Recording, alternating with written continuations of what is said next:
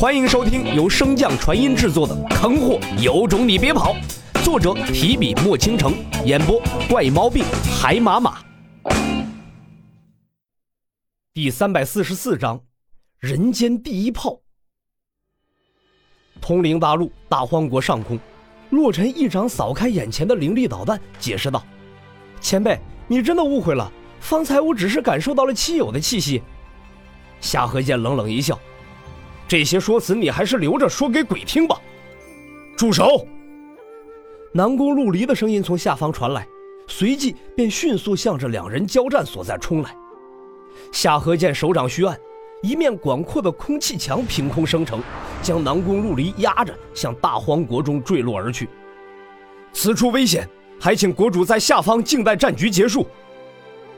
南宫陆离在下坠之时似乎在喊着什么。但是因为空气墙的缘故，声音未能够传出。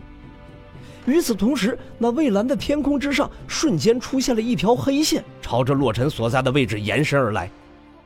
感受到那股气息，洛尘脸色当即大变呢。此处乃是大荒国正上方，若是在此迎接，那到时候恐怕会让大荒国凭空遭难。洛尘想也不想，便调动灵力向那黑线所在冲去。随着两者的距离逐渐靠近，洛尘才发现，那哪里是黑线呢？那分明是天空破裂而露出的星空啊！在看清那一刻，洛尘也终于见到了造成这一切的罪魁祸首。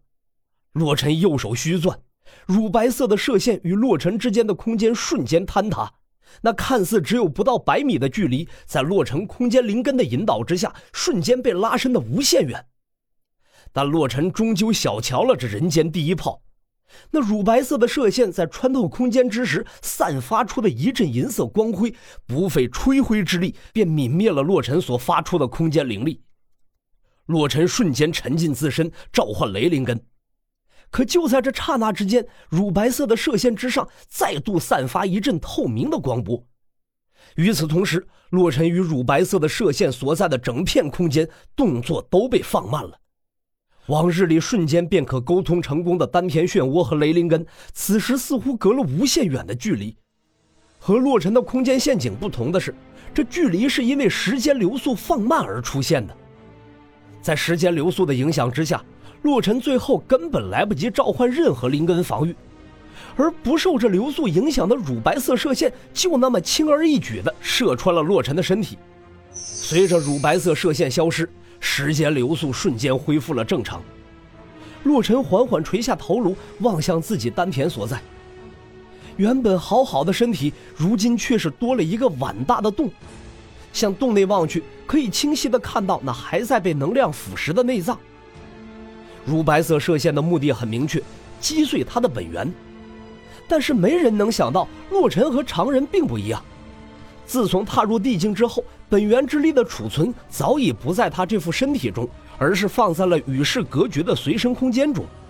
这样一来，即便洛尘这具身体被彻底毁灭，只要他的本源和神识能逃走，便能迅速重生。这也是他给自己留下了一个后手。只是洛尘没有想到，这后手如此之快便见效了。下方的夏河剑看见状态凄惨的洛尘，嘴角露出了一抹诡异的笑容。这下终于算是抓到你了，天牢的秘密很快便可以解开了。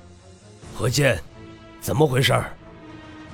正得意之时，一个男子浑厚的声音从夏河剑身后响起。夏河剑回身望去，见到来人，连忙施礼道：“父亲，此人一直想要侵犯通灵大陆，我多番劝阻后，他仍要一意孤行，我便动用了人间大炮。所来探查者不是他人。”正是夏河剑的父亲夏河辰以及另外一位大帝黄涛，为何你的影像传送装置一直没有反应？黄涛一边看向天空之上的受伤颇重的身影，一边问道。夏河剑向着黄涛所在躬身一礼，回答道：“不知是因为通灵大陆的原因，还是此人的原因，此人来犯之后，影像传送装置便无效了。”夏河辰闻言也微微点头。这影像传送装置所受外界影响因素颇多，我也曾经有过失效的经历。现在当务之急是拿下那来犯之人。我观此人方才应对人间大炮之时所流露出的气息，并不下于你我。虽然他现在被重创，但保不齐会有什么后手，还是小心为妙。见夏河臣如此说，黄涛也无法继续追问下去，只能点头，跟上夏河臣一齐向洛尘所在飞去。父亲，此人应该就是先前爷爷让我们留意的洛尘，可现在黄涛在此，我们怎么将他带回家族？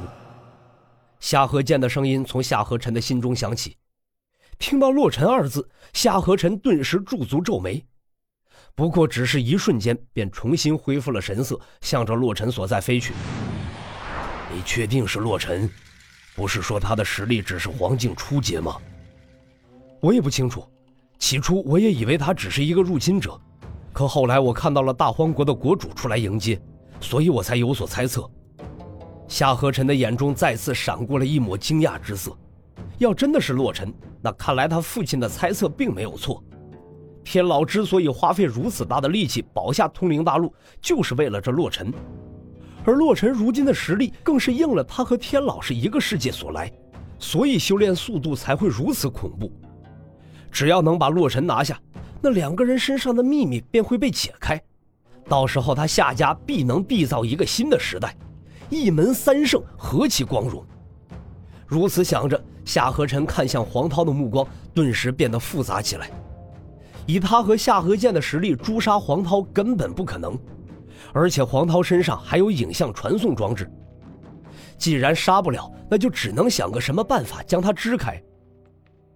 何健，你去人间大炮消失的地方探查一下，顺便记录一下人间大炮方才散发的威力。田老之前说过，让我们收集这些数据，到时候应该会有用。夏何健闻言一愣，空间之力他掌握的并不熟，他父亲是知道的，那为什么让他？见到他一脸为难的表情，夏河晨忽然皱了一下眉头，驻足看向夏河剑：“怎么，你是听不懂我说话？”夏河剑连忙解释道：“父亲，我对空间之力的掌握程度比较低下。”恐怕找不到人间大炮消失的节点。